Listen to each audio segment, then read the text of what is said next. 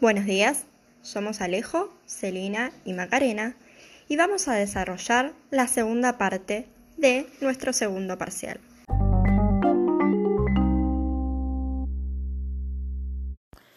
Trabajaremos sobre el tópico radioteatros y o radionovelas.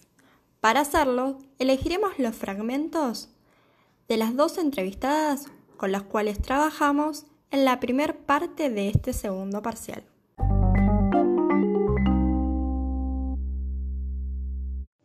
Comenzaremos con María Aida, quien nos contó las siguientes anécdotas. Oía junto a mis hermanos todos los días un radioteatro protagonizado por Silvia, Silvio Espaventa, el cual poseía una voz muy seductora, pero en vivo y en directo era un calvo poco atractivo.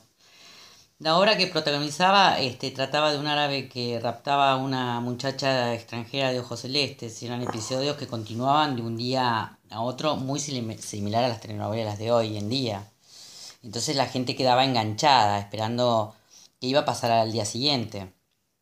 Además de las voces se reproducían en los radioteatros, se escuchaban efectos de sonido como galop,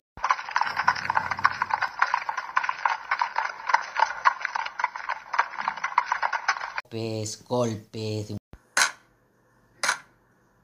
tiros, que hacían volar la imaginación de cada oyente, dándole más dinamismo y haciéndolo mucho más atrapante.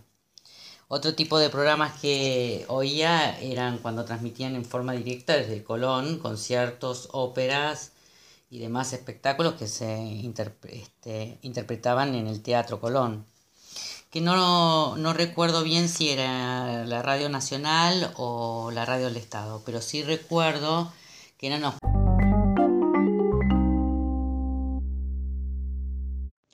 Seguimos con Cristina.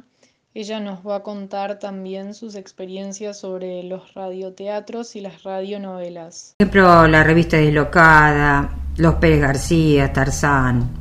En su décimo cuarto año de grandes éxitos,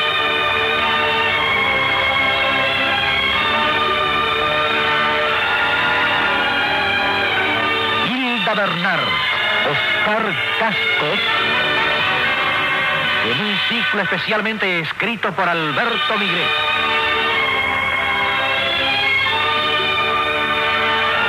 En la cartelera de este mes, no quiero vivir así. Sírvase. El dinero. No. Sírvase. No, no. Son siempre. No, no lo quiero. Yo le regalo la canción. ¿Me la regala? Gracias. ¿Puedo irme? Sí. Adiós. Espere. ¿Qué? Su voz es triste. ¿Por qué?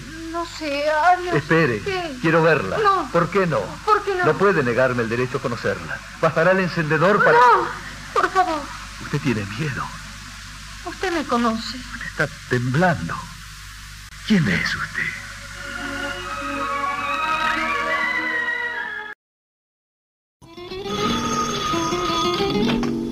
Hola. Sí, amigos. Esta es la casa de los Pérez García. ¿Qué te pareció el muchacho, Raúl? ¿Y a vos? ¿A mí? Un tirifilo. Pero como yo voy a ser la suegra, mi opinión no cuenta. Yo todavía no sé si es un vivo, un fresco o un tarado. Raúl. Auténtico. Y ninguna de las tres cosas me gusta para marido de Clarita. Por supuesto, se lo dijiste. No, todavía no. Antes quiero estar seguro ¿Seguro de qué? de que esa enfermedad no es un invento y de que no hay ninguna razón para que Clarita se case de la noche a la mañana. ¿Y cómo vas a poder estar seguro de esto, Raúl? ¿Me vas a dejar hacer a mí sin intervenir para nada? Si vos lo considerás necesario. Tiene que ser así, Mabel. No me preguntes una palabra más. Toddy, el alimento nutritivo para grandes y chicos, les recomienda que mientras escuchan esta audición, tomen ustedes el riquísimo Toddy frío. Frío que reanima y refresca. Y así se complace en presentar. Tarzán, rey de la selva.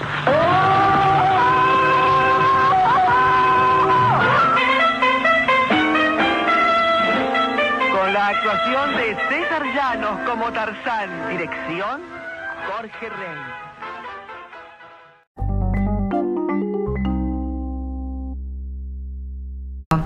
Y había un programa que me encantaba, que no le gustaba a mi mamá que yo escuchara, que se llamaban Los cuentos de la vieja abadía, porque eran cuentos de terror.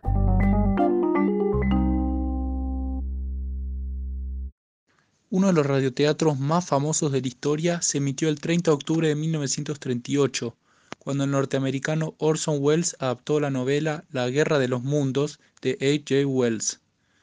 Pese a que en el comienzo se aclaraba que se trataba de una obra de ficción, oyentes que sintonizaron el radioteatro con la emisión ya empezada pensaron que, efectivamente, la Tierra estaba siendo atacada por extraterrestres. De este modo se produjo una agitación popular y los servicios de emergencia colapsaron ante los llamados de la gente.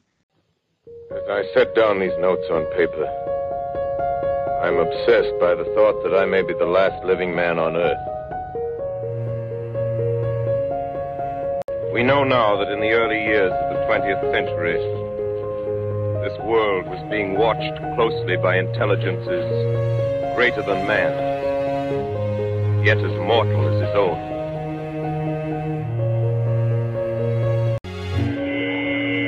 What's that? There's a jet of flame springing from the mirror and it leaps right at the advancing men. It strikes them head on. Lord, they're turning into flames. The whole field's caught by the wood, the fires, the, the gas tanks, tanks of the automobiles spreading everywhere. Coming this way now, about 20 yards to my right.